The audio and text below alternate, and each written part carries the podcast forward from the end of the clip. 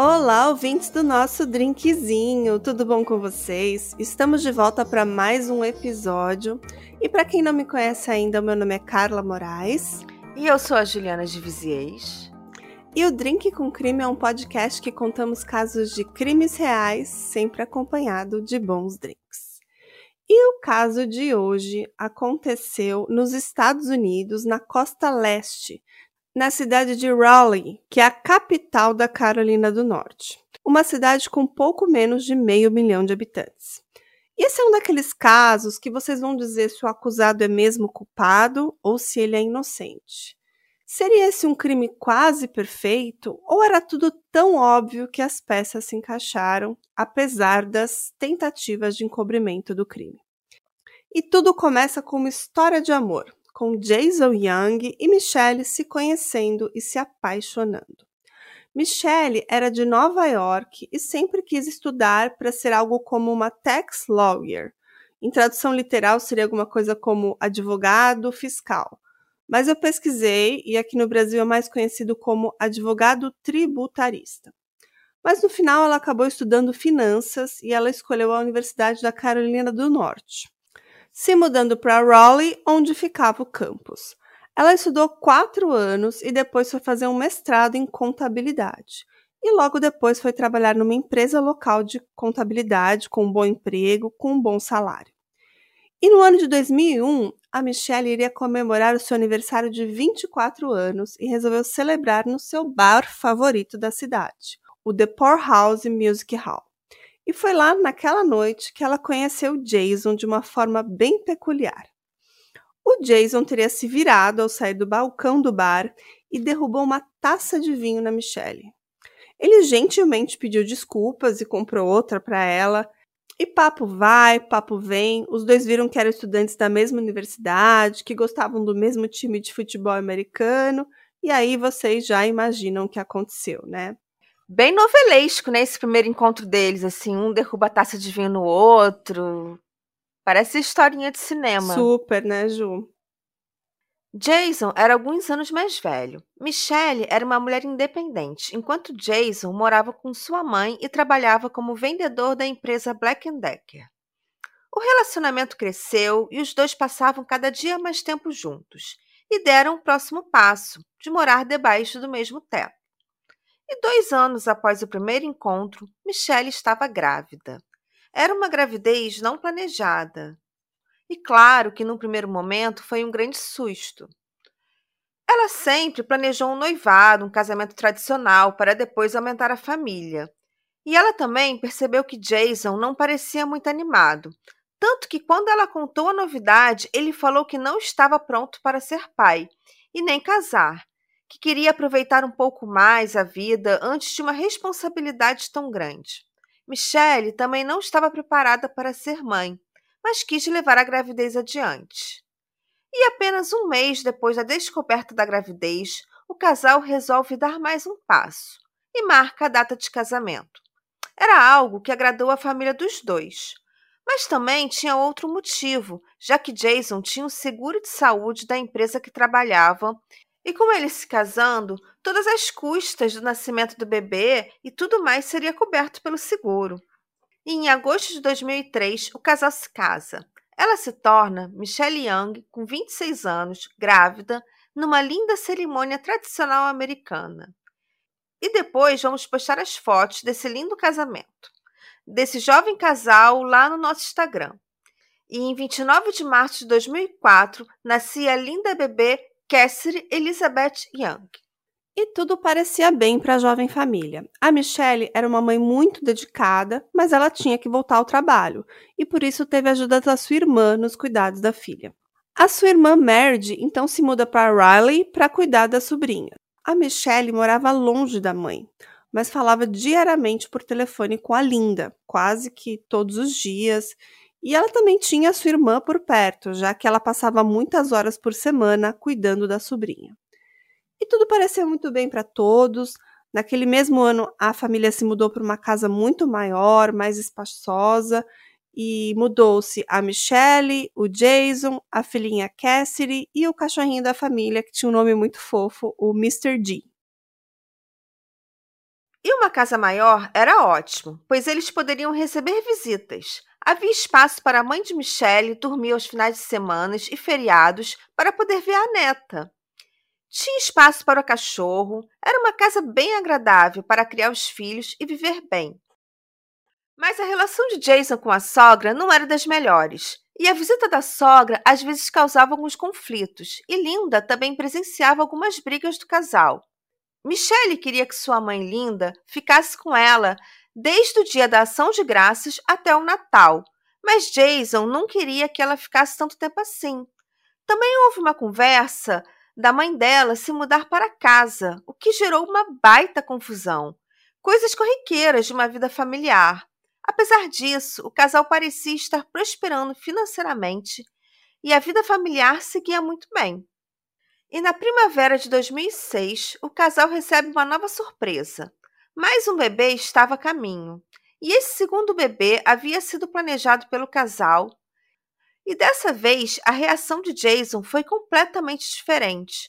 E ele ficou muito feliz. E para comemorar, a família viajou para a casa dos pais do Jason no final de semana, para Brever, na Carolina do Norte, que fica mais ou menos uns 450 quilômetros de Raleigh. Mas naquele final de semana, uma tragédia aconteceria.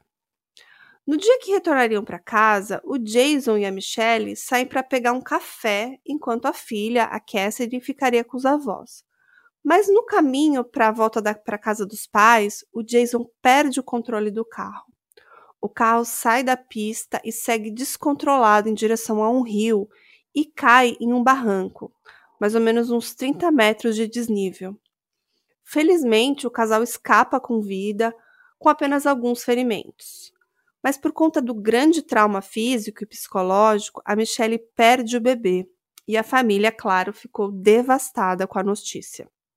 Mas apesar de todo o susto, eles superaram e tão logo estavam grávidos mais uma vez.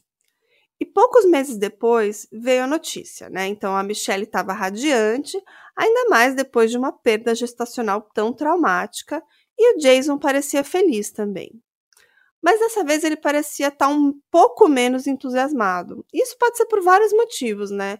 Pode ser até mesmo por conta desse último aborto, dos traumas que ele gerou, mas parecia existir uma outra razão.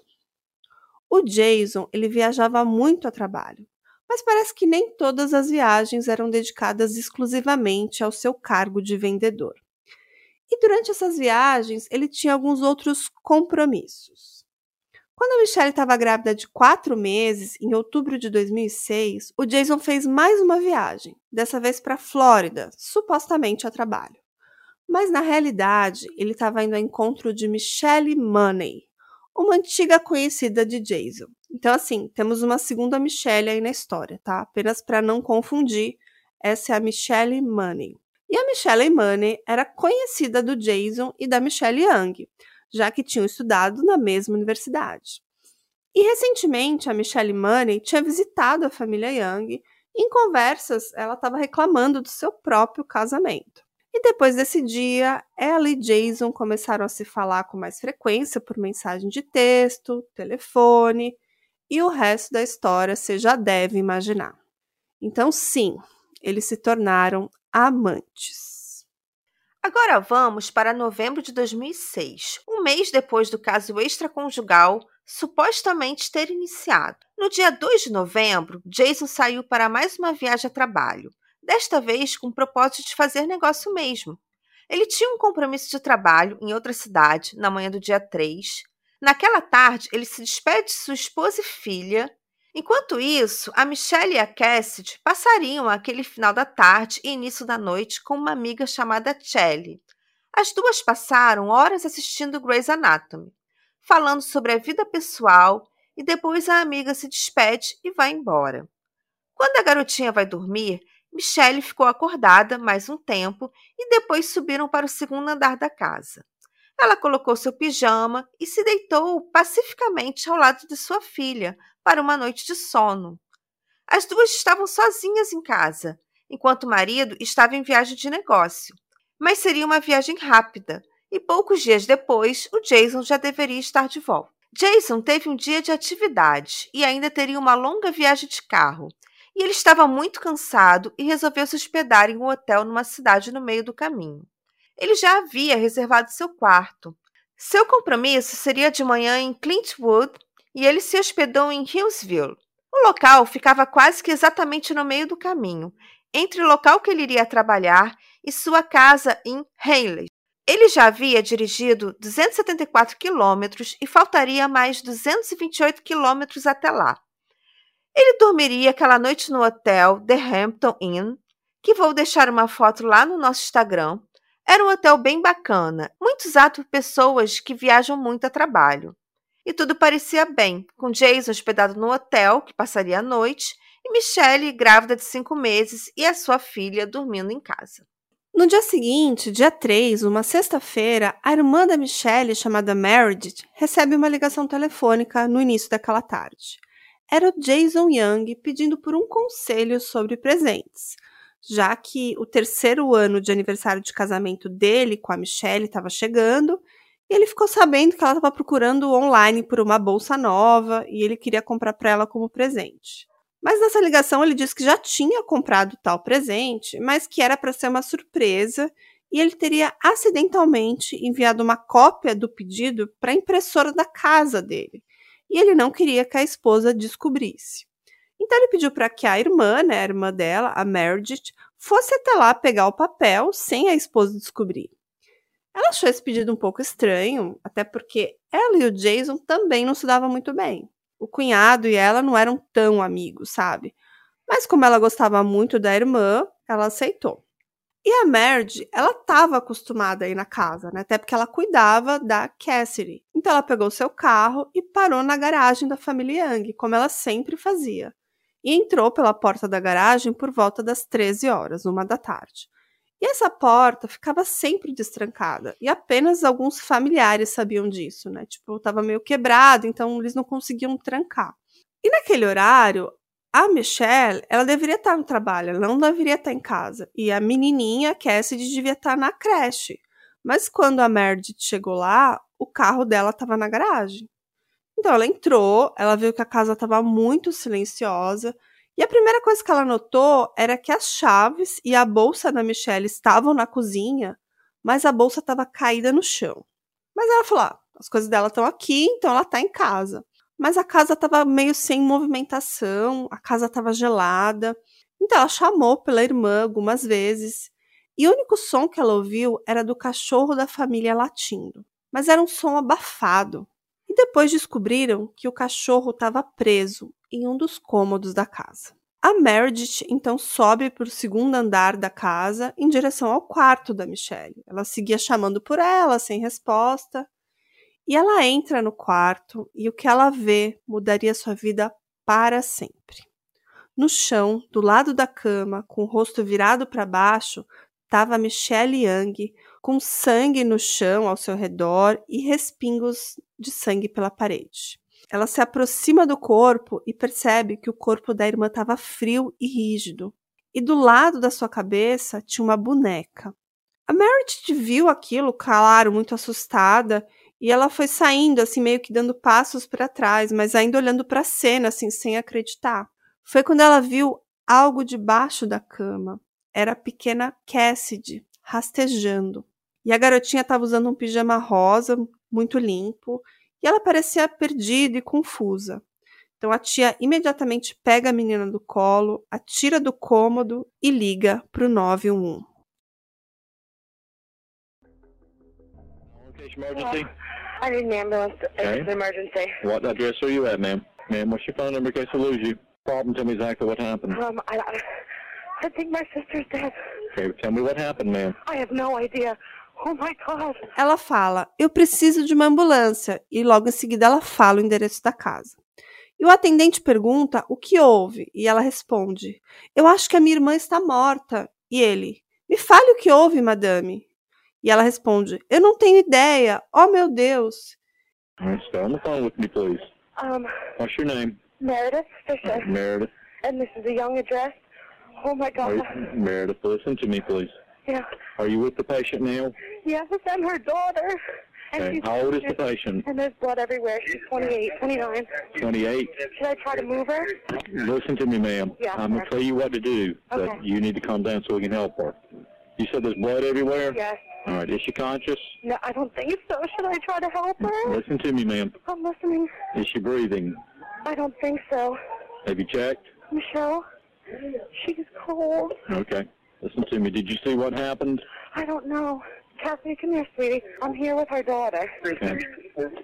There's, there's like blood footprints all over the house. Okay, my daughter, like her daughter's little footprints. E então ele pergunta o nome dela, né? Pergunta se ela está com a pessoa que precisa de atendimento e ela responde: "Sim, eu estou com a filha dela e tem sangue por todo lugar".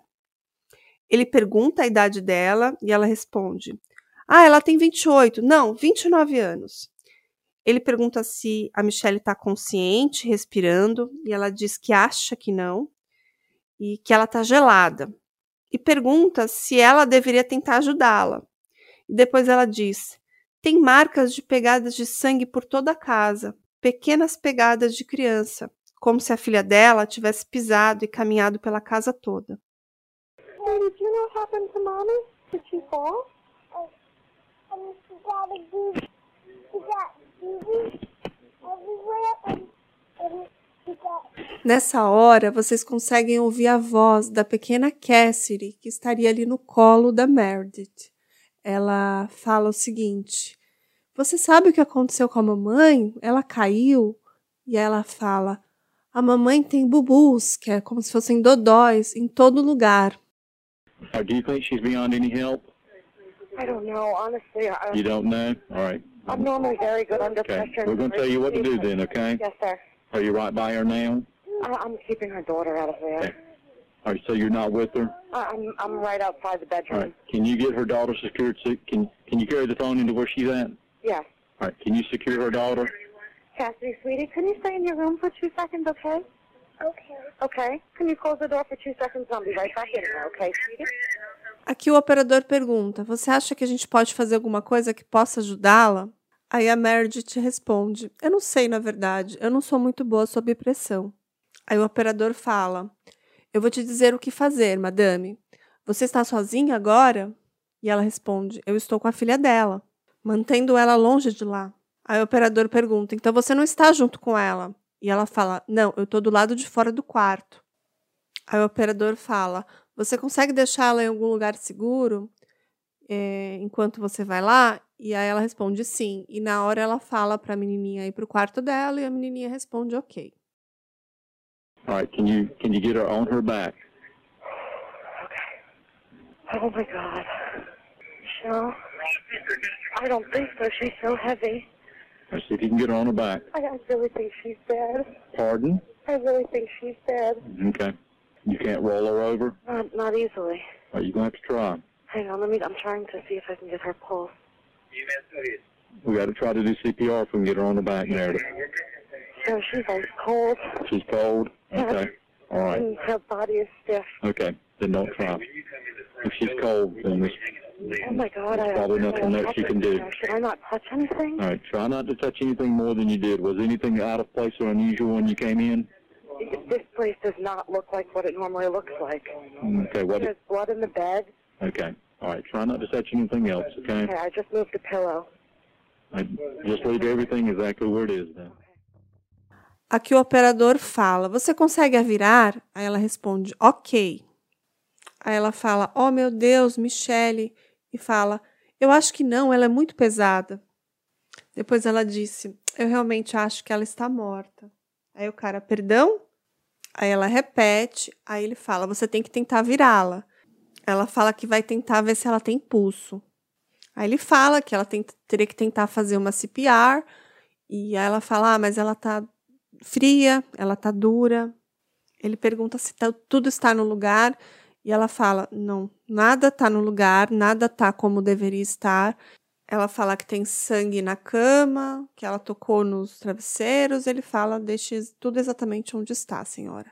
Depois eu cortei o final da conversa, é o operador falando para ela ficar na linha, que o xerife falaria com ela e que os oficiais da polícia estavam a caminho.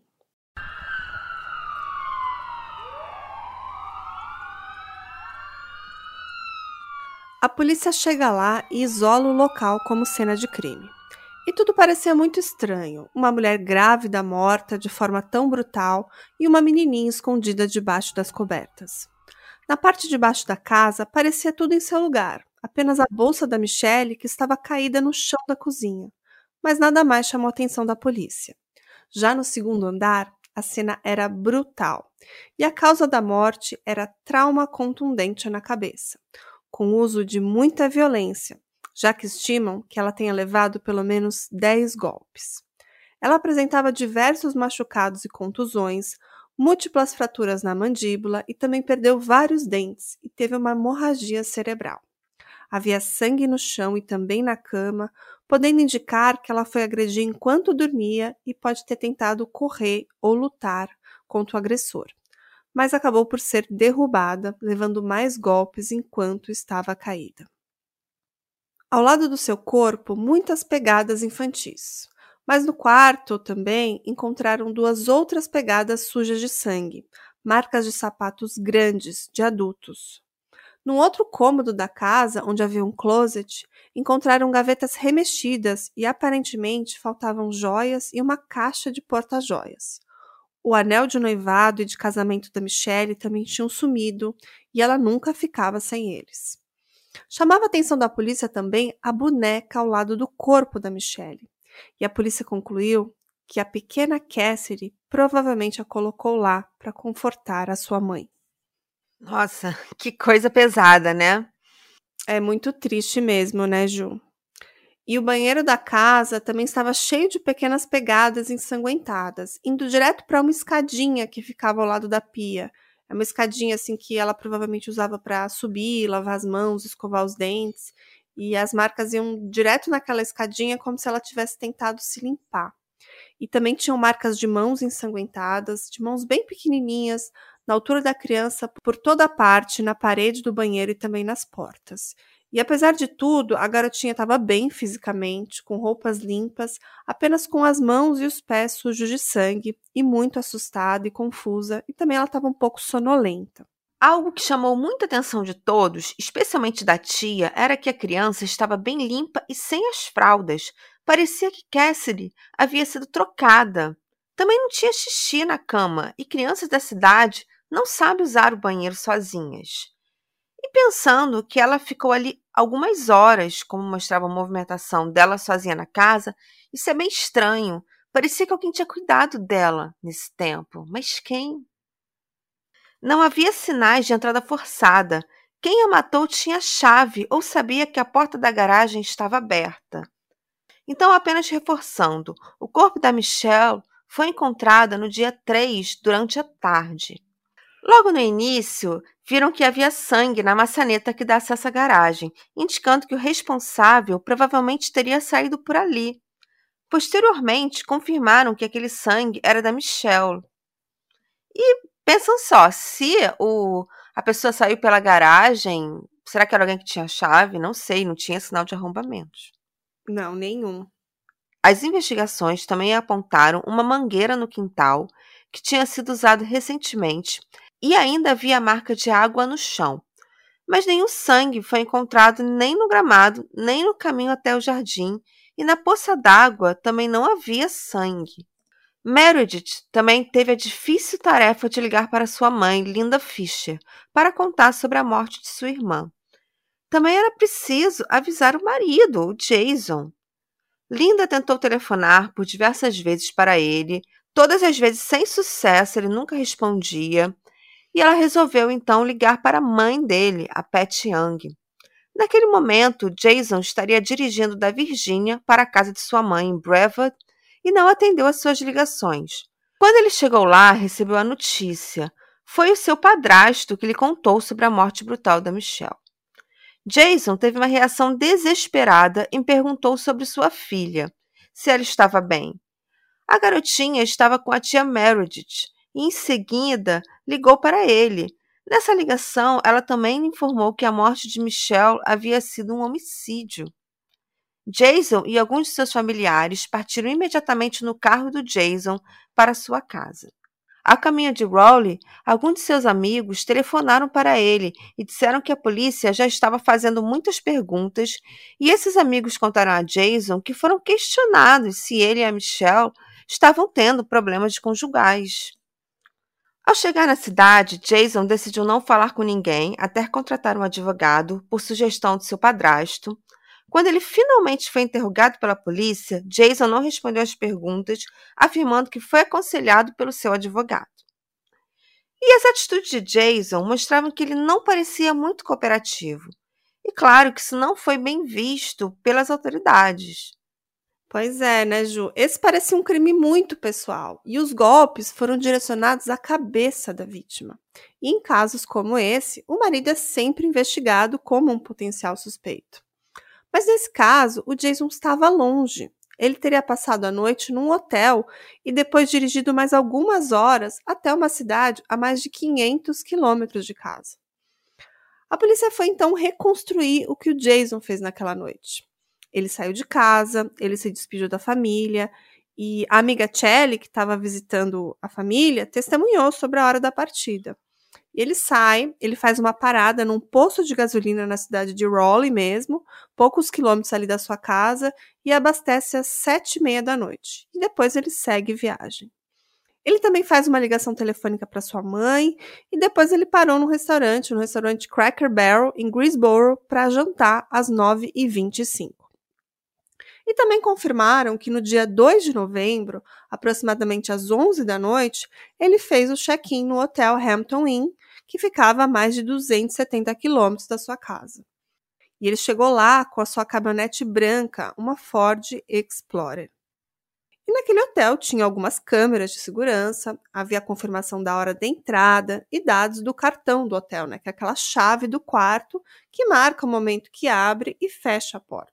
E dados do hotel também mostram quantas vezes o cartão do Jason foi usado para entrar no quarto do hotel.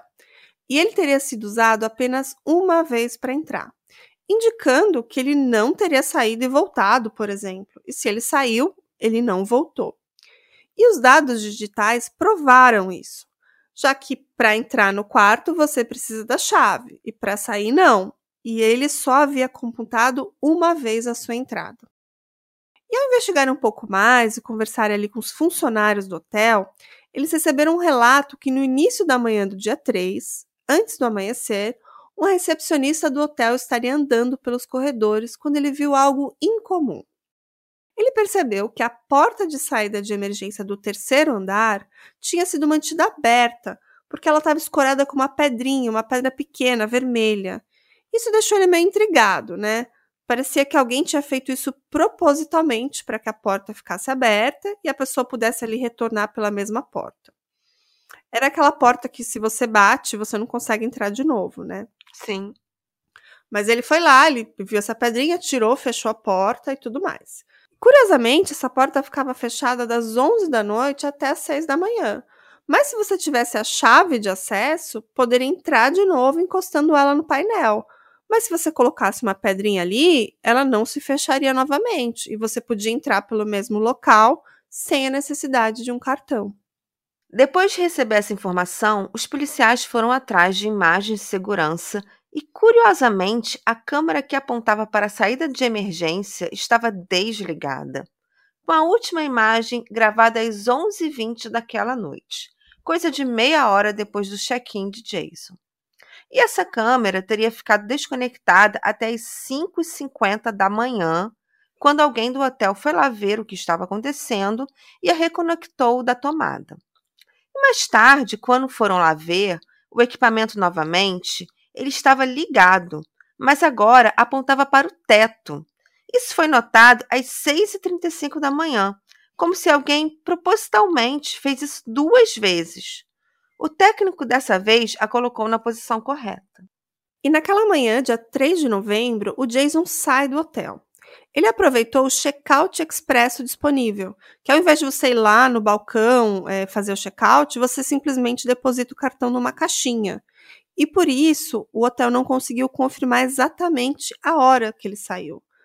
Mas o que a gente sabe é que por volta das 7h40 da manhã, ele já estava alguns quilômetros dali fazendo algumas ligações telefônicas. Ele já estaria a quase 50 quilômetros do hotel nesse horário. E essas eram ligações super curtas, de menos de 10 segundos. E a polícia descobriu que uma dessas ligações que ele fez foi para sua mãe, no dia 3 de novembro às 7h40, que o colocou na cidade de Whiteville, na Virgínia, porque pegou uma torre de celular ali próxima, né? E tempos depois dos telefonemas, ele foi à sua reunião de trabalho, que seria às 10 da manhã, mas ele chegou lá 30 minutos atrasado. E dali ele foi para a casa dos seus pais que era o que ele tinha combinado, já que era final de semana e depois de seus compromissos ele iria para lá visitá-los, dormiria por lá e tudo mais. E além dessa chamada, tinham outras ligações bem curtas, que pode ser tipo do tipo, ah, tô chegando, tô a caminho, mas também pode ser algo bem sinistro. Pode ser um sinal que ele estava em pânico ou que então planejou esses telefonemas no caminho como um álibi. Hey, você se interessa por crimes reais, serial killers, coisas macabras e tem um senso de humor um tanto quanto sórdido? Se sim, você não está sozinho. Se você precisa de um lugar recheado de pessoas como você, venha conhecer o podcast Pátria Amada Criminal. Todas as semanas tentamos entender o pior da humanidade. Nesse processo a gente ri, chora, fica brava, fofoca, porque afinal de contas é assim que a gente fala quando está entre amigos. Suas novas melhores amigas trevosas estão aqui no Pátria Amada Criminal. Bom, até então, todos os movimentos do Jason estavam bem documentados: a entrada no hotel, a reunião de trabalho, a ida até a casa dos pais, tudo conforme planejado. Mas os investigadores queriam saber mais, então resolveram checar suas transações de cartões bancários e compras efetuadas. E também não encontraram nada de estranho. Depois foram ver também o combustível do carro e a distância percorrida e viram onde ele tinha abastecido pela última vez, e ele pagou com cartão, e viram mais ou menos a quilometragem esperada que ele fizesse com aquele tanque, e também não encontraram nada muito fora do esperado. Então, Jason ficava cada vez mais distante de ser o culpado. E foi nessa época que os esforços se intensificaram. E a empresa que a Michelle trabalhava, a Progress Energy chegou a anunciar uma recompensa de 10 mil dólares por informações que levassem à condenação no caso. E quando a casa da família foi liberada ali para as pessoas retornarem, né, depois de todas as análises, a irmã da Meredith percebeu que muitas coisas poderiam ter sido deixadas para trás, muitas evidências importantes. Isso porque, quando eles entraram no quarto onde tudo aconteceu, eles encontraram um dente da Michelle que provavelmente foi arrancado durante as agressões. E eles não tinham recolhido isso. Bom, com isso, a família resolveu contratar um perito particular. E esse perito também encontrou um fio de cabelo numa moldura ali de um porta-retratos e eles acharam muito estranho que isso não tinha sido recolhido pela, pela investigação, porque era um fio bem visível, tinha inclusive o bulbo capilar. Então, como é que a perícia não percebeu aquilo, né? E aquele também seria um material que podia ser testado para DNA. E quando eles fizeram o teste, não deu match nem com o Jason e nem com a Michelle. E esse mesmo perito encontrou pela casa bitucas de cigarro, uma na garagem e outra na cozinha com dois DNAs masculinos diferentes. Mas é bem, bem relativo, né? Porque bituca de cigarro pode ter sido qualquer pessoa que fumou na casa com ele, cabelo pode ter sido uma pessoa que limpou a casa, que visitou a casa. É bem amplo, é, e... né? Essa opção, as opções. É, e pensando que essa, esse local já tinha sido liberado, né, pela, pelos peritos, pela polícia, pode ser que depois que eles liberaram, eles ficaram menos, tiraram a roupa, ficaram menos preocupados com os, os adornos, os acessórios para para proteção, né, os EPIs, e pode ser que alguém fumou na garagem, jogou uma bituca lá também, né? Sim. Mas, bom, as investigações seguiam. Eles estavam tentando procurar os possíveis suspeitos. E eles refizeram várias vezes o trajeto do hotel para casa da família em busca de informações, pensando que talvez o Jason tivesse alguma coisa a ver com essa morte. Até que eles foram conversar com uma funcionária de um posto de gasolina, e ela afirmou que ela viu o Jason abastecendo naquela madrugada, na noite do crime, antes de amanhecer. E ela só se lembrava disso porque aconteceu uma coisa bem marcante. Lá nos Estados Unidos, quando você abastece o seu carro, você paga e vai lá na bomba encher. E obrigatoriamente você faz isso antes de colocar o combustível. E quando você paga com cartão de crédito, eles pedem o cartão e também uma identidade por ocorrência. Isso parece que acontece bastante, principalmente quando é de madrugada. E o Jason ele se recusou a dar um documento junto com o cartão. Isso virou uma discussão e ele a xingou e foi um pouco grosseiro. E para terminar a discussão, ele fez uma cara feia. Aí o Jason foi lá até a bomba, encheu com 15 dólares e pegou e tipo jogou uma nota de 20 dólares em cima do balcão e saiu assim em seguida, sem pegar troco, sem nada. E claro que depois dessa briga, a funcionária lembraria muito bem do rosto dele. E com essa informação e comprovantes do posto, a polícia soube que ele seria capaz de andar muitos quilômetros a mais do que eles imaginavam inicialmente. Mas será que isso era uma prova suficiente para acusá-lo? Apenas o relato de uma funcionária de um posto de gasolina? Isso poderia condenar o Jason pelo assassinato da Michelle? E aí fica aquela pergunta, né? O Jason era o monstro que espancou sua linda esposa até a morte, deixando uma filha sozinha por horas para caminhar sobre o seu sangue? E se fosse, com esse plano quase perfeito, ele se safaria disso? Pergunta difícil. Porque é difícil avaliar o porquê que a pessoa abasteceu o carro, né? Será que a pessoa realmente estava ali enchendo o tanque toda hora para poder andar mais do que ela dizia que estava andando? Ou será que era mesmo Jason, né? Fica aquela pergunta, É. não tem uma imagem, só tem um relato de uma pessoa. E, e tem uma, uma questão muito interessante que foi bem naquela época que eles começaram a. Foi bem na época que eles colocaram uma recompensa, sabe? E o que, que os policiais fizeram? Fizeram o trajeto, levaram uma foto do Jason, perguntaram para todos os funcionários de diversos postos de gasolina e ninguém sabia. Até que essa mulher falou: Não, eu conheço esse cara. Entendeu? Mas uma dúvida: ah, o cartão de crédito dele, as movimentações do cartão de crédito confirmavam que ele abasteceu várias vezes ou não? Não.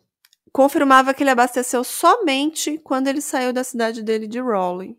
Hum, então, ele, se ele abasteceu dessas outras vezes, ele teria pago em dinheiro, né? Ele teria Sim, utilizado outra forma, que não é nada comum nos Estados Unidos, né? Lá eles pagam tudo no cartão de crédito. sim. Inclusive, essa, esse abastecimento que ele fez, esses 15 dólares, teria sido no dinheiro, tá? E para todos, o Jason e a Michelle viveram uma vida de conto de fadas, né? Era um casal atraente, com ótimos empregos, uma bela casa, uma filhinha linda de dois anos e mais um bebê a caminho. Mas na realidade, a Michelle vivia desabafando para os amigos e para os familiares que o casamento dela não ia muito bem. As intimidades eram cada vez menos frequentes e ela e Jason brigavam muito. E um dos motivos que eles brigavam é porque parece que ele queria mais sexo, ela queria menos, ela estava cansada, ela estava brigada com ele, ela não queria intimidades e ele queria. E a gente não sabe se a Michelle sabia dos romances do Jason, mas vários familiares confirmaram que ela parecia estar muito infeliz. Mas aí fica aquela pergunta, né? Seria um romance de pouco mais de um mês com a Michelle Money motivo suficiente para um crime tão brutal?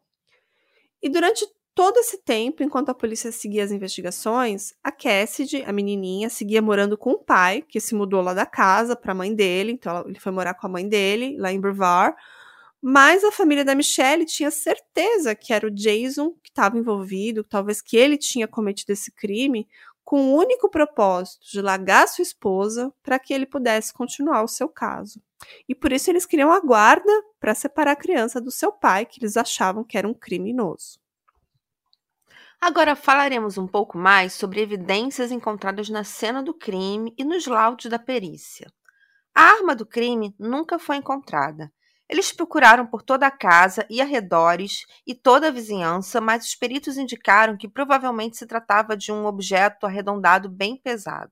Um fator crítico é que o perito que analisou o corpo não conseguiu precisar a hora do, do crime, a hora da morte, o que deixava uma janela bem mais ampla podendo um crime ter ocorrido a qualquer momento, desde a saída da amiga Shelley, que foi às 10 e meia da noite, e a manhã seguinte, ou seja, eles tinham uma noite inteira como janela de possível hora, do crime. Mas no laudo da necrópsia feita posteriormente, eles estimaram que a morte provavelmente ocorreu entre as 3 e 6 da manhã, o que já fechava bastante esse horário da possível morte. Na mão esquerda da Michelle havia um único fio de cabelo e uma pequena mecha de cabelo também foi encontrada debaixo do corpo da Michelle, e exames indicavam que ambos deveriam ser da mesma pessoa. Também foram recolhidos digitais por toda a casa, incluindo digitais não identificadas na folha de papel que a irmã deveria pegar, mas três digitais encontradas no escritório dele, onde ficava sua impressora, foram analisadas. Sendo uma dessas digitais do Jason, e outras duas nunca foram identificadas. Nenhuma das digitais continha sangue. Também existia na casa DNA em duas bitucas de cigarro e nenhuma delas era do Jason.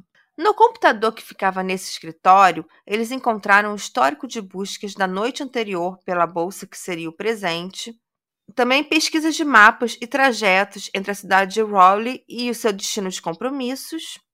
Havia gavetas reviradas no closet e duas delas foram removidas de uma cômoda, Nesse ponto da casa, o material coletado e posteriormente testado para DNA recuperou quatro marcadores que não eram nem da Michelle e nem do seu marido Jason.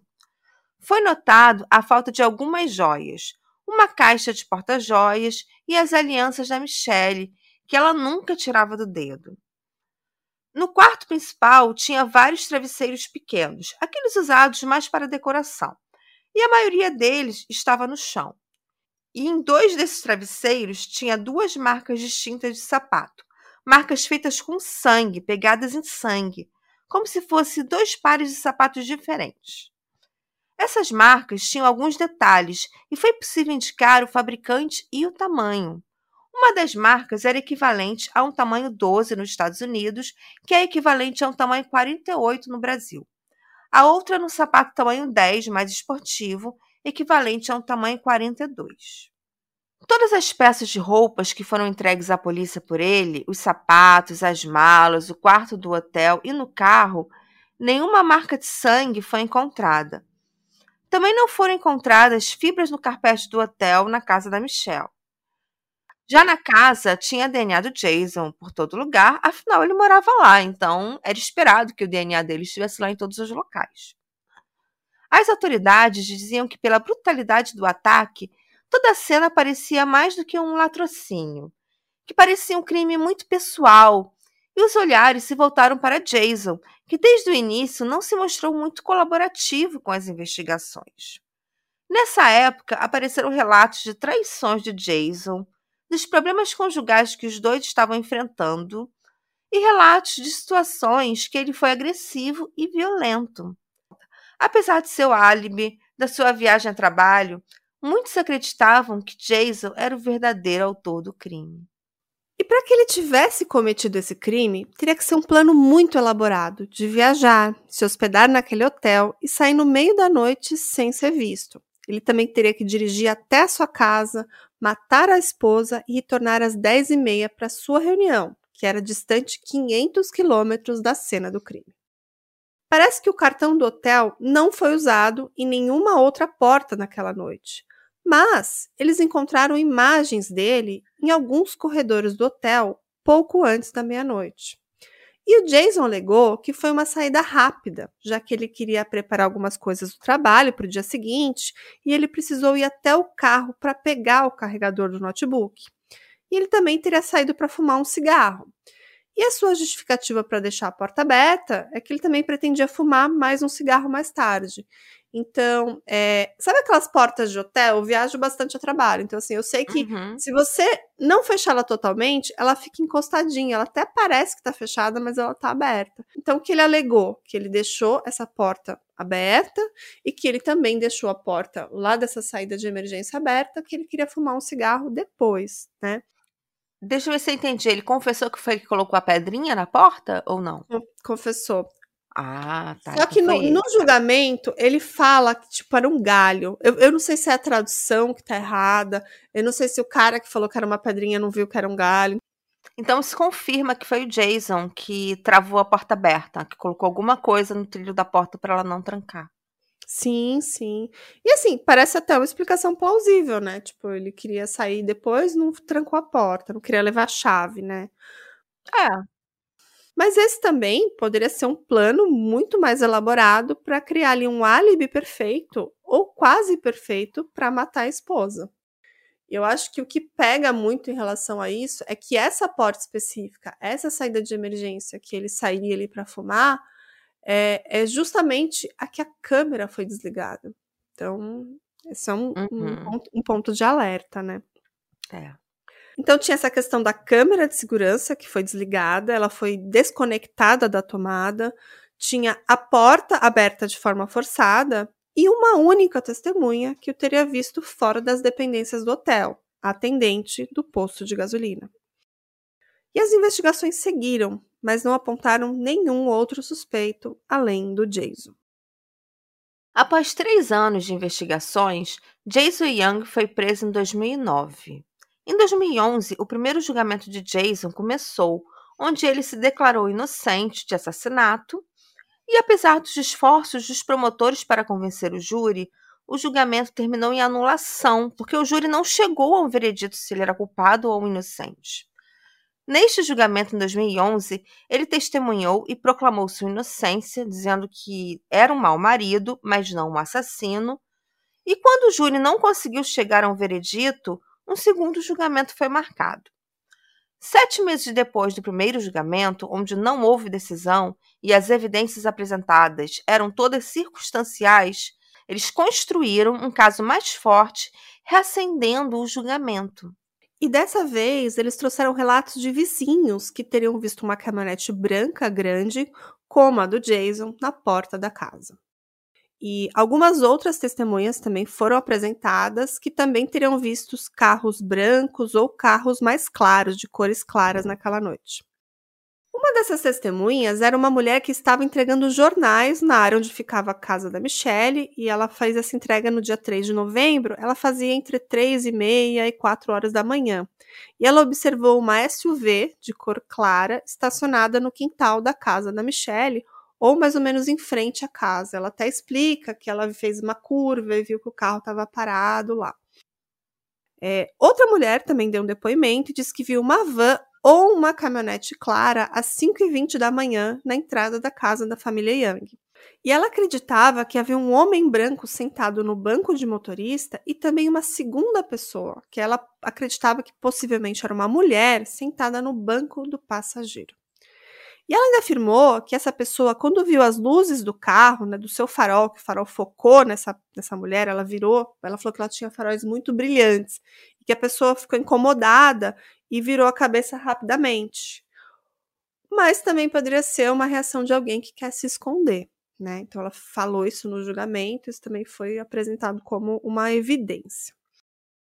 E se fosse verdade, quem seria essa mulher, né? Será que era a amante, a Michelle? Ou quem sabe até mesmo a mãe do Jason, a Perry?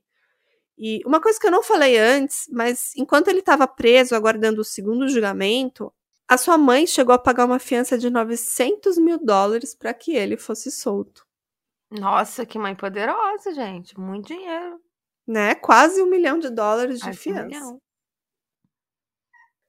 e outra testemunha, chamada Faye Winsley, também teria passado pela casa dos Young por volta das 6 e 15 da manhã e disse que observou um carro de cor clara, dessa vez um carro vazio, posicionado na porta da garagem.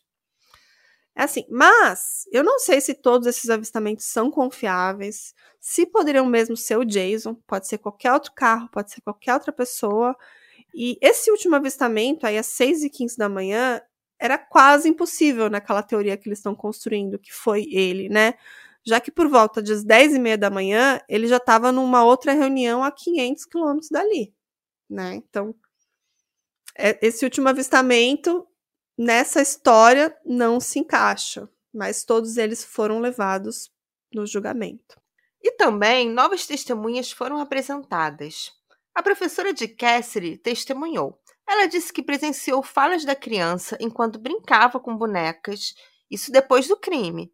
E a Cassidy dizia: Mamãe está levando uma sua por morder. Mamãe tem dodóis por toda parte.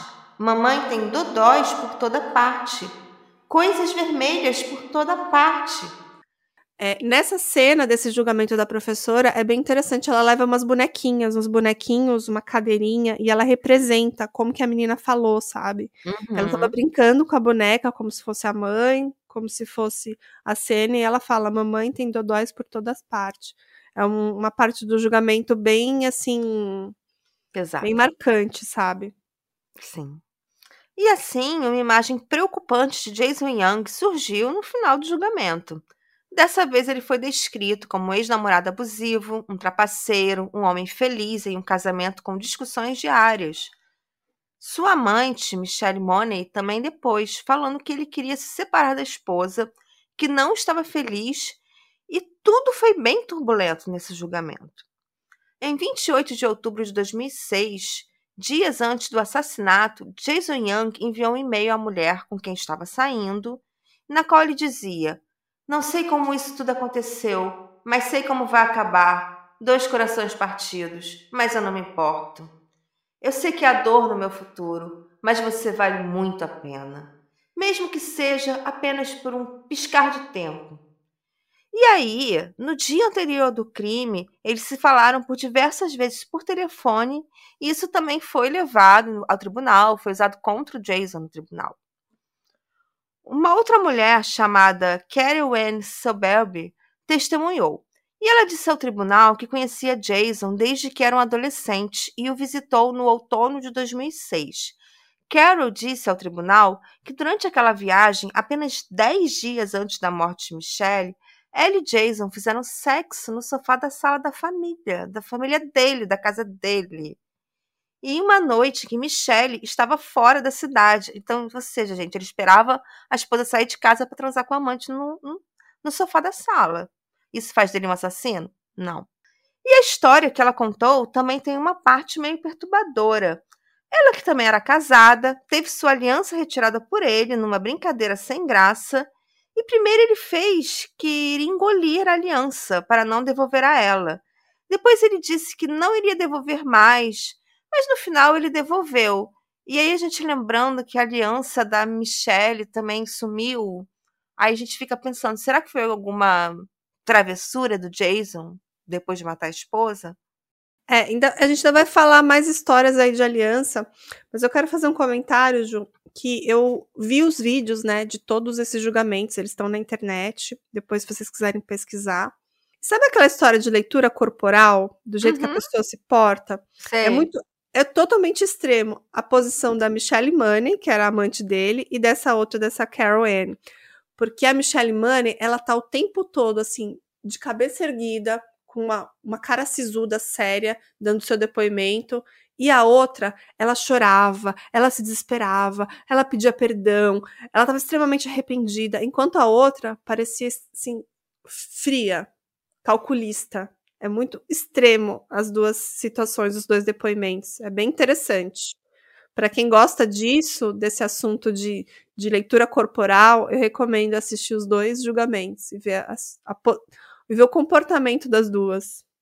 E o tribunal ouviu que não havia evidências que Jason havia agredido fisicamente Michelle no passado.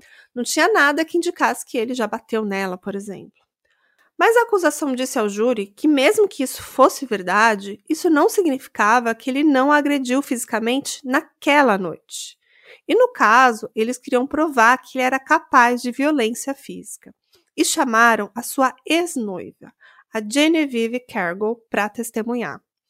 E a Genevieve testemunhou que ela foi vítima de violência doméstica nas mãos do Jason.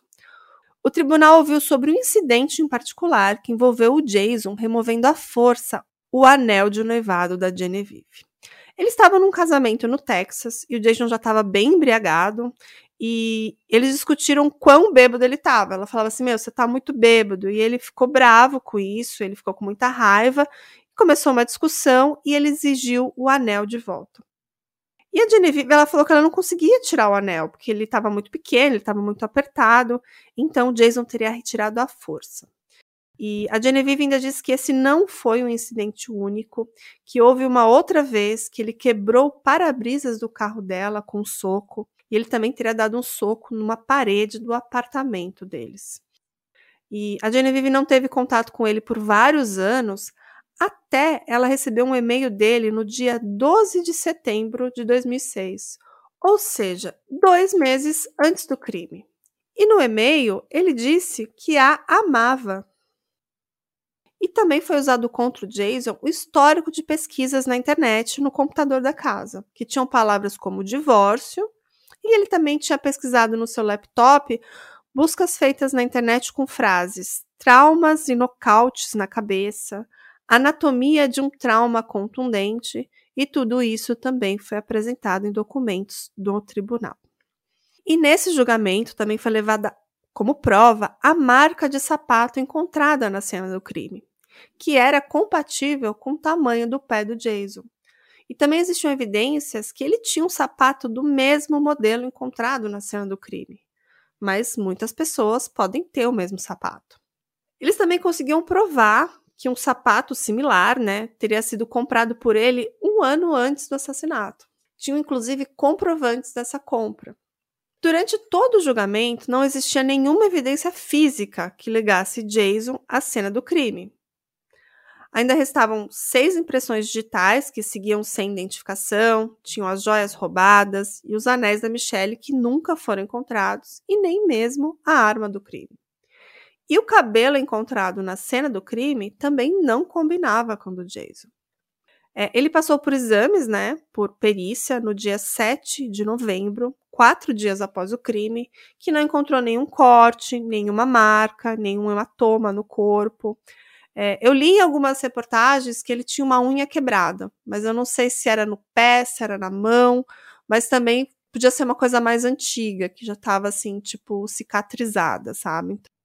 E o Jason também tinha no seu carro um exemplar de um jornal que o hotel entrega a seus hóspedes como cortesia. E esse exemplar foi entregue entre 3 e 5 da manhã. E eles também tinham um recibo do hotel que foi entregue para ele. E essas seriam evidências que o Jason esteve no hotel naquela manhã. Mas com todas essas evidências, nenhuma evidência física, mas muitos relatos e muitas testemunhas, Dessa vez, o júri deu o veredito de considerar o Jason Young culpado do assassinato da Michelle. E em 2012, ele foi condenado à prisão perpétua sem possibilidade de liberdade condicional. Ele tentou apelar, mas foi negado. Embora existem pessoas que acreditam que Jason foi condenado injustamente, ele segue atrás das grades. Cassidy, que perdeu ambos os pais, a mãe assassinada e o pai preso, agora é criado por sua tia Meredith. O assassinato de Michelle Young deixou um buraco na vida de sua família e da filha, que, além de tudo, pode ter presenciado o crime e certamente viu a mãe morta, o que também é muito traumático. Não há dúvidas que Jason era um péssimo marido, que traía a esposa, mas assassinar a família, assassinar a esposa, elaborar todo esse plano. Joias desapareceram da casa. A única testemunha era uma criança de apenas dois anos. Será que existem provas suficientes para a sua condenação? A Michelle Young estava grávida de cinco meses do segundo filho do casal, um menino que já tinha até escolhido o nome, se chamaria Rylan. E na teoria apresentada pela acusação, Jason não teria deixado a porta aberta para sair para fumar, mas sim para sair e cometer o crime. E supondo que ele saiu por volta de meia-noite, eu fiz aqui uma conta rápida que para cometer esse crime e chegar no hotel a tempo ali de pegar suas coisas e ir para o seu compromisso, ele teria que dirigir coisa de 270 quilômetros do hotel para sua casa para matar a esposa e só de viagem isso dá mais ou menos umas três horas. Então ele chegaria lá às três da manhã na casa da família. E depois desse crime, ele teria que fazer todo o trajeto de volta para o hotel, entrar sem ser percebido, e são mais três horas de viagem. E nessa volta, que ele teria parado ali para abastecer num posto de gasolina, conforme o relato da funcionária. Então, isso teria sido às 5 da manhã. E com isso ele chegaria às seis da manhã novamente do hotel, ainda teria que entrar ali sem ser visto. Nessa teoria, isso seria possível e ele ainda teria como chegar a tempo no seu compromisso. Só que a essa hora, que é a hora que ele estaria retornando para o hotel, a câmera que foi desligada já tinha sido reconectada pelo pessoal da manutenção, porque ela foi reconectada às 5h50. Então, como que ele faria isso, né? É, e depois disso, a gente já sabe que às 7h40 ele já estava a 50 quilômetros do hotel fazendo uma chamada telefônica, e às 10h30 ele já estava a 230 quilômetros dali. Né? Então, assim, o que se tem de concreto é que a polícia obteve as imagens de vigilância do hotel, né, do Jason fazendo o check-in da recepção, isso é bem, bem documentado. Tem ele caminhando pelos corredores em direção ao quarto, e pelo cartão-chave, parecia que o Jason não tinha saído mais do quarto depois da meia-noite, né? É, mas eles alegaram que ele desligou a câmera de vigilância do hotel, que era bem fácil, era só tirar o plug da parede, ele era bem alto, isso seria tranquilo para ele fazer. Com isso, seria possível ele sair despercebido, ele teve que manter ali a porta aberta para retornar sem precisar da chave novamente, isso seria meio que um álibi perfeito enquanto ele dirigia para casa para espancar a sua esposa até a morte. Mas lembrando que ele nunca foi visto pelas imagens dessa câmera, nem desligando o equipamento e nem movendo essa câmera de lugar. Já o Jason disse no tribunal que ele realmente saiu do quarto naquela noite, mas apenas para ir para o carro, para pegar o carregador do laptop e para fumar. É, e o Jason ele foi condenado pelo homicídio da Michelle, mas ele poderia ser condenado por duplo homicídio, já que ela estava grávida, mas a lei da Carolina do Norte tinha mudado recentemente, então só contempla crianças nascidas vivas, e cada estado lá nos Estados Unidos tem a sua lei. Então, no caso do Jason, ele foi condenado somente pelo homicídio da Michelle. Eu ainda tenho muitas dúvidas em relação a esse caso, acho que a Juliana também tem, os nossos ouvintes também. Eu quero saber o que, que os ouvintes acham. O que, que você acha, Juliana? Uma coisa que eu fiquei bastante em dúvida: o fio de cabelo que não deu match com o Jason estava tão próximo assim dela, estava na mão dela mesmo. Sim, era um único fio de cabelo na mão esquerda e alguns assim, tipo, debaixo do corpo. Ah, mas, Mas isso é não- muito assim, parecendo que, que foi parar ali durante uma briga. Uhum, sim, parece. Eu lembro que um caso que a gente fez há muito tempo atrás, que era do Jeffrey McDonald, que foi que aconteceu numa época que não existia DNA. Ele Uhum. passou anos falando, mas aquele DNA que estava na mão da vítima não era meu, porque não era da minha cor. Aí, anos depois, quando descobriram, quando é, passou a existir as técnicas de DNA, viram que era realmente dele, que Uhum. provava que ele era o culpado, porque se a pessoa segurou o fio de cabelo é porque a pessoa estava na briga, sabe? Sim, E é muito estranho ter um fio de cabelo na mão da Michelle que não seja do marido e ele se- seja acusado de assassinato. E outra pergunta que eu ia te falar, Carla, a gente tá, ok, né, começo dos anos 2000. Nessa época já era possível rastrear celular, ras- rastrear onde o celular da pessoa foi. Eles rastrearam o celular do Jason pra saber se ele realmente voltou em casa pra matar a esposa? É, eles rastrearam, não encontraram nenhum deslocamento naquela noite, mas é, ele pode, poderia ter deixado o celular no hotel como um álibi também. Essa é uma justificativa que eles dão. É uma justificativa plausível, mas no ano 2000 ele teria que ser muito crimiseiro para saber que já era possível rastrear celular. que isso- As pessoas ainda não sabiam disso no começo dos anos 2000. É verdade. E tem outra coisa, né, Ju? Imagina, ele teria que ter andado ali esses 270 quilômetros até a casa. Não tem uma câmera de segurança no caminho, não tem um pedágio que ele tem que pagar. Eu Uhum. achei realmente muito. Tipo, só um relato de uma atendente. E uma atendente que disse que tinha brigado com ele. Uma coisa que eu lembro que, que tem num documentário que fala o seguinte: que quando eles colocaram essa recompensa, começaram a ver vários avistamentos de várias pessoas, de vários suspeitos e de pessoas que tinham visto o Jason. Até eles pararam com a recompensa porque eles começaram a ver que podia ter um lado negativo, sabe? Que as Uhum. pessoas começaram a falar muito porque queriam essa recompensa. E, e, nessa história dessa atendente que reconheceu ele, tipo, chegaram com uma foto dele. Ah, eu acho que eu já vi esse cara aqui, sabe? Tipo, quando já uhum. tava o caso na mídia, o caso já tava super público, e aí ela, dias depois, quando um policial bate na porta lá do, do, do, do lugar que ela trabalhava, fala: Ah, você já viu esse cara? Ela fala: Vi. Eu, eu realmente acho que esse relato dela não é confiável. Se tivesse não. uma câmera, se Nem tivesse um se tivesse um recibo de, no carro dele, sabe? Eu acho que isso não me convenceu, mas isso foi o que foi mais usado contra o Jason, né? Até porque reconhecimento não é assim que se faz, né? Você tem que mostrar para a pessoa foto de várias pessoas parecidas fisicamente e não mostrar a foto do cara que também já tá na, nas manchetes dos jornais e falar: ah, você viu esse cara, tipo Exterminador do Futuro, né? Você viu esse garoto? Não é o melhor método. Não, ainda tem a questão que não foi, ela não foi procurar a polícia dizendo, ó, oh, naquela noite eu vi esse cara. Não, a polícia que foi lá com a foto uhum. dele. São situações bem diferentes, né?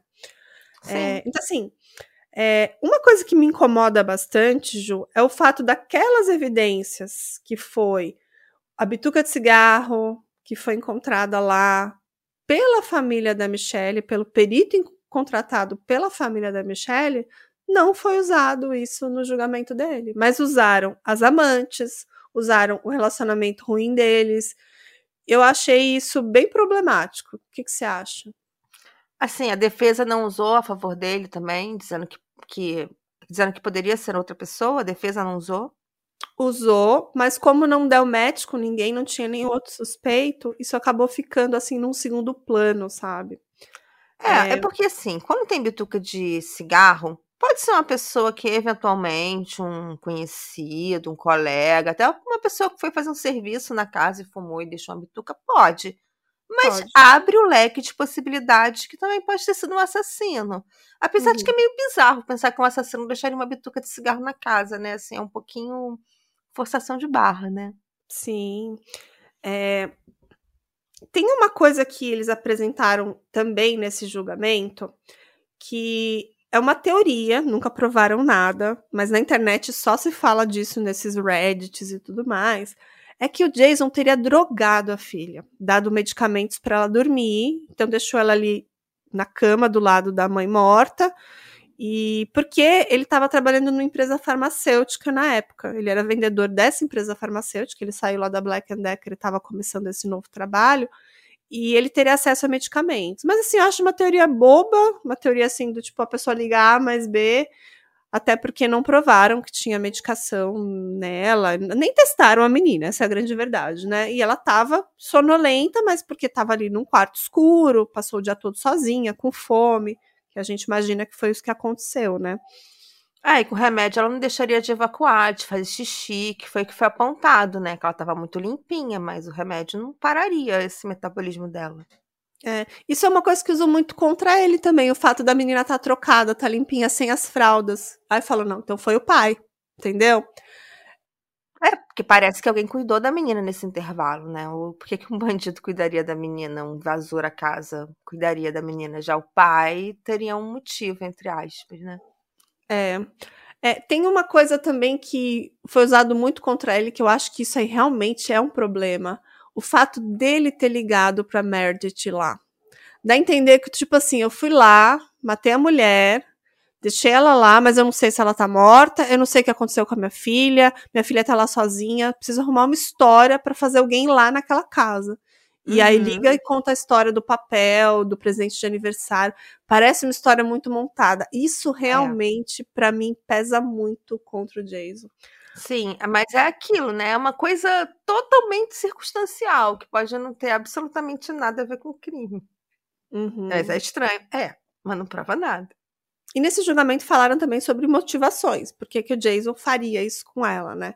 Então tem a história das amantes, que ele queria se livrar da mulher, então estilo estilo Chris Watts, que mata a mulher grávida, mas também tem uma possível motivação que seria uma pólice de seguros no valor de 2 milhões que existia no nome dela, que também seria um possível motivo dele matar a esposa.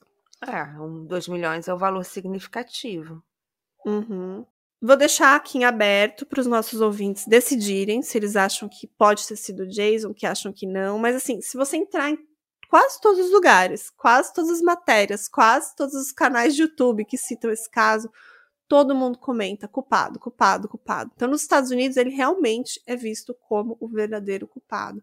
Mas eu acho que existem dúvidas razoáveis, e muitas dúvidas razoáveis. E eu acho que ter condenado ele à prisão perpétua, sem possibilidade condicional, com essas evidências, é bem preocupante. Pois é, o que me incomodou também foi isso, assim, uma prova concreta que foi ele, não tem. É. Agora, no final desse episódio, que todo mundo já acompanhou, já ouviu as ligações telefônicas, tem duas coisas sobre essa ligação telefônica que a Meredith faz, que muitas pessoas também comentam e eu vou trazer aqui para vocês. É, a primeira é que parece que ela tá muito calma, mas assim, eu achei ela maravilhosa. Ela conduziu muito bem a ligação, explicou o que estava acontecendo para atendente, tudo mais, mas algumas pessoas criticam, acham que ela estava calma demais, ela estava pouco desesperada, mas eu achei a reação dela muito muito boa, eu achei ela muito assim centrada no que fez e ela parecia estar muito consciente do que estava acontecendo. Mas tem outro trecho dessa ligação mais no finalzinho que eu vou tocar novamente agora, agora que todo mundo já conhece a história, porque parece que naquela fala que a Cassidy fala que a mamãe tem bubus, parece que ela fala a palavra daddy, tipo papai em inglês. Então eu vou tocar de novo para todo mundo ouvir. E vocês comentem lá no nosso Instagram se vocês acham que ela fala isso, essa palavra daddy, ou se não, se dá para ouvir ou se não. Porque realmente, se fala o Daddy e Bubus, papai machucado, uma criança de dois anos. É complicada, mas ao mesmo tempo, será que ela não estava chamando o pai para ajudar? Como é que a gente vai é. entender o que passou na cabeça de uma criança de dois anos, né? Complicado também. Vocês vão ouvir novamente, depois vocês comentam, tá? Hey, did you know what happened to mommy? Did she fall? Oh, she got a Ai, mas é muito triste ouvir a vozinha dela no fundo, né? Falando que a mãe uhum. tem dodóis. Sim, muito é, triste. Muito. Pensar que ela ficou horas e horas sozinha, sozinha, com fome, com sede e sem saber o que fazer, né? É, ele teria que ser um pai muito cruel para cometer esse crime. Mas é aquilo, um assassino que matou a própria mãe da criança não teria sensibilidade, não teria empatia para se portar com a criança. Então, se ele realmente foi capaz de matar a mãe, ele seria capaz de largar a filha nessa situação, o que é terrivelmente cruel. É. E ainda no desenrolar desse caso, teve muitas discussões sobre a custódia da menina, né? Porque no começo ficou com ele, que foi morar com a mãe. Depois, em algum momento, eles começaram a ter dificuldades para visitar a menina, porque a tia queria visitar a menina, a, a avó, a, avó materna queria visitar a menina, e eles não conseguiam, então eles, em algum momento, requereram a guarda. E, e até estranho, porque no meio dessa toda essa trajetória aí, ele abriu mão da guarda da criança. Tipo, no começo ele queria muito a guarda, depois teve uma audiência que ele nem foi, e nessa audiência ele perdeu a guarda da menina. Então, assim, Nossa. dá a entender que ele realmente não queria ser pai, dá a entender que realmente aquilo era um problema para ele. Isso antes mesmo dele ser julgado e condenado. Então, assim, isso também foi bastante levantado, é bastante levantado esse ponto da história. Uhum. Não ajudou muito a ele, né? Não. Mas eu acho que teria que ser um crime muito perfeito. Eu acho que a história da câmera pode ser tanta tanta gente, pode ser tantas coisas que aconteceram, pode ser um, uma outra pessoa, porque, um, gente, é um hotel enorme, tem vários quartos. Tem várias hum. pessoas que podem ter passado por aquela porta. A porta ficava aberta em alguns horários, ela só ficava trancada das 11 até as 6 da manhã, né? E, e em algum momento ela foi desconectada, às 11h20, que foi 20 minutos depois dele chegar. Foi desligada da tomada propositalmente. Mas também nada prova que foi ele, né, Ju? É, pode ser qualquer pessoa. Uhum. Agora eu vou falar minhas fontes. Eu pesquisei no YouTube o The Cough House Crime. Eu pesquisei também o Just Off Lounge no YouTube. E o outro canal foi o True Detective. Também ouvi o podcast Morbidology e várias páginas da ABC, New York Post, também o site Grunge, o site Raw. E tem um livro muito interessante sobre o caso, que foi escrito por um autor, que é o Stephen B. Epstein, que inclusive é um morador lá na cidade de Raleigh, ele escreve vários outros livros sobre true crime, e o livro se chama Murder on Birchleaf Drive, que é o nome da rua. The True Story of Michelle Younger Murder. Esse livro tem no Kindle também, para quem é assinante, é gratuito. Eu não consegui ler ele, mas parece que é bem interessante. Mas algumas pessoas que leram o livro, as resenhas falam que ele é um pouco tendencioso, que ele tende a dizer que foi realmente o Jason. Normalmente, livro de true crime, ele vai defender um ponto de vista. É, verdade. Nesse livro parece que tem fotos, tem bastante coisa que não tem muito na mídia. Então eu fiquei curiosa realmente para ver, mas não deu tempo aqui para fazer o roteiro. E eu também consultei uma página chamada Chill, Chilling Crimes, que tem muita informação interessante sobre a Michelle Young. Tem muitas notícias recentes que falam desse último julgamento, em quase todos os canais dos Estados Unidos, muitas matérias de jornal. E, e, o que me incomoda um pouco é o fato de ninguém questionar, sabe? Eu não sei se eles têm a possibilidade de um novo julgamento, como a gente acabou de fazer o caso lá do, do David Camp, que foi um cara que foi condenado por um crime similar, no caso, matou toda a família, mas que, que tinham evidências, que tinham DNAs que foram provados, tinha uma prova física, um moletom que não era dele que estava lá com o nome de um criminoso. Quem já ouviu o episódio vai saber toda a história. Mas no caso de hoje, realmente tem pouca evidência física. Não tem evidência física que uhum. liga ele, não tem evidência física é, testada para DNA que tem uma pessoa externa. É tudo muito complicado para tentar um novo julgamento para ele, né, Ju? Pois é, porque no caso do David Ken, os julgamentos foram anulados porque tinha um erro no julgamento, que não tinha uhum. nem muito a ver com, com a culpa ou não do David Ken, né? No primeiro era supostas infidelidades que não tinha a ver com crime, no segundo eram acusações que a promotoria tirou daquele lugar e não podia ter sido usada. E aí, se o julgamento do Jason Young foi tudo certinho, mesmo que ele seja inocente, é muito difícil anular Sim. um julgamento, sabe? Até porque o julgamento custa muito dinheiro. Aí você anular um julgamento e fazer outro, precisa ter um assim um motivo muito muito plausível. Isso é bem complicado. É, eu acho que no caso do, do Jason, realmente tem algumas similaridades, porque tem a infidelidade, como teve do David Cam. Até as próprias amantes deporam, foram depor contra ele. E e nesse caso, também, desde o começo, parece que a polícia apontou sempre pro, pro James, sabe? Uhum. Como foi o caso do David Ken? Tipo, parece que nunca procuraram um outro suspeito. Pois é, só que no caso do David Ken, tinha algo que apontava para um suspeito externo. No uhum. caso do, do, assassinato da Michelle, aparentemente não tinha nada a não ser o tal cabelo na mão dela, que para mim isso é muito estranho, sabe? Tem um cabelo na mão dela não identificado é algo que poderia ser o um moletom no caso do David Cameron, assim, algo que Sim. poderia indicar que alguém teve contato físico com ela pouco antes da morte.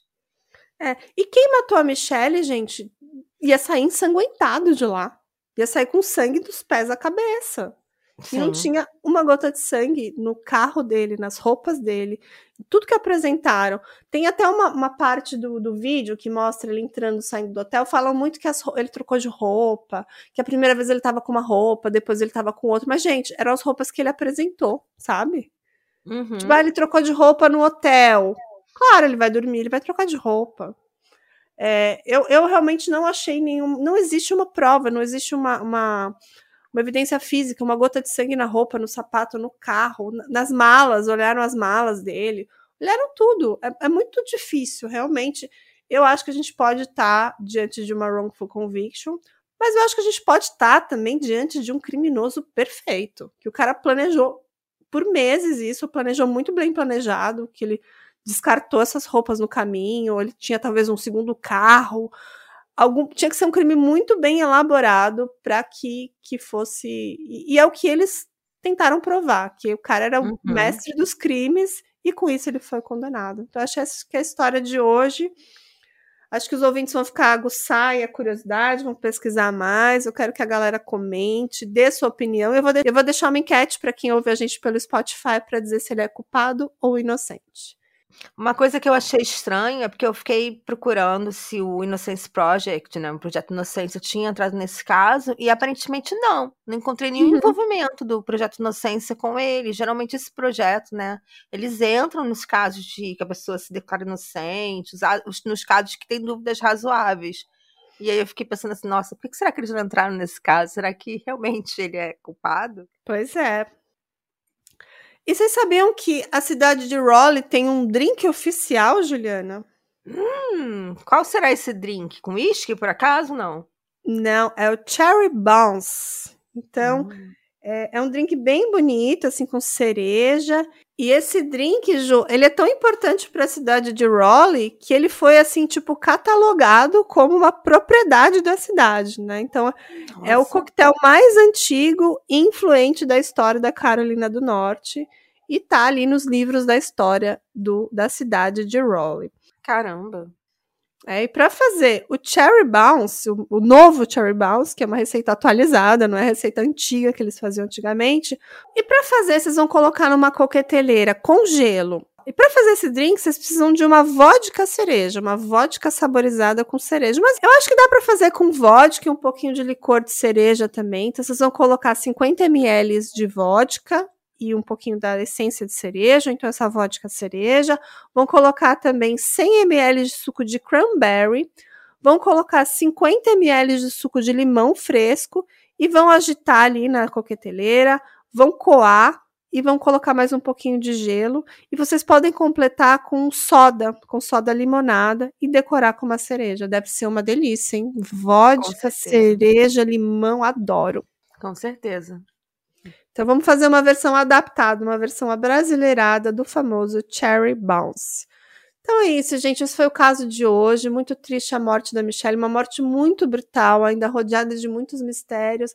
Mas para a família foi ele, né? Eu acho que ele foi mais culpado por ser um galinhão, por ser um cara infiel, do que por evidências. E até me, me incomoda o fato da própria família ter é, contratado um perito que encontrou evidências que pode existir um invasor, de que pode existir uma pessoa externa, mas isso não foi levado para o julgamento, né? E, tipo, não existem provas de uma entrada forçada, mas uma porta que estava aberta, que muita gente podia saber, né? Que essa porta Uhum. abria com tanta facilidade. Pode até ser que uma pessoa que já tinha tentado antes, nessa noite, viu que a casa estava silenciosa e resolveu entrar e fazer essa maldade. E roubou pouquíssimas coisas: um anel, uma aliança e algumas joias que parece que nem valiam muito, sabe, Ju? Uhum. E que estavam guardadas, né, em algum local que, que também é íntimo. Não é que nem você roubar uma televisão no meio da sala, que é algo óbvio, né? É algo que tá lá guardadinho no cantinho do quarto, provavelmente.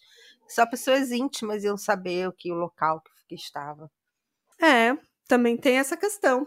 Então é isso, gente. Depois comentem, quero saber a opinião de todo mundo. E quem quiser conversar com a gente e discutir esse caso e todos os outros, vocês podem se tornar os nossos apoiadores e falar com a gente lá pelo nosso WhatsApp, no nosso grupinho muito especial, né, Ju? Hum, Nosso grupinho maravilhoso, que a gente faz muita fofoca, tem spoiler do caso, tem episódios exclusivos para os apoiadores. Então, ó, se ainda não apoiaram, estão perdendo tempo na vida. Vão lá, nos apoiem na Aurelo para entrar nesse grupinho maravilhoso. Ai, Carla, mas eu não ouço pelo, pela Aurelo. Não tem problema. Vocês podem apoiar também pelo Pix, que é o drinkcomcrime.gmail.com. Manda pra gente o comprovantezinho que a gente manda todos os episódios exclusivos, te bota lá no grupinho e aí vocês vão conversar com a gente, conversar com a galera e é muito legal. Eu vou aproveitar e fazer um pedido para todo mundo para avaliar a gente, né, Ju? Fazer umas estrelas, botar cinco estrelinhas para quem curte, fazer o nosso Sim. podcast crescer, compartilhar com os amigos, né? Porque é assim que o nosso pod cresce. E a gente fica muito feliz porque cada ano que passa a gente está cada vez maior, com mais gente gostando, mais gente conhecendo o drinkzinho. E é um grande prazer estar aqui contando esse caso para vocês, que dá muito trabalho fazer esses casos. Eu e a Ju ficamos aqui semanas pesquisando. A gente grava, não fica bom. Aí vamos reescrever esse roteiro. Então, assim, dá trabalho. Então, valorize o, o nosso o criador de conteúdo, porque dá muito trabalho e a gente. E o apoio de vocês também é uma forma de reconhecimento. Gente, tem apoio de Uhum. três reais, né? Então, Sim. apoia o drinkzinho que a gente vai amar te conhecer um pouco mais. Vocês conhecem um pouco a gente, a gente conversa e é tudo de bom. Então a gente se vê na próxima terça-feira com mais um episódio novo. E para quem acompanha o Drinkzinho, o próximo episódio eu acho que vai ser uma continuação do caso David Cam. É isso, Ju? Não é exatamente uma continuação, porque é, o que o David Cam fez antes do caso do David Cam, sabe? Uhum. Foi um caso que, enquanto ele era policial, ele trabalhou nesse caso e o caso ficou tão grande que ninguém acreditava que ele ia se envolver num caso maior. Só que não, né? Ele se envolveu no caso da família dele. Uhum. Mas aí é bem legal, bem interessante. E semana que vem estará aí para todos vocês. Curiosíssima. Então, um beijo, galera. Até a próxima. Tchau. Tchau.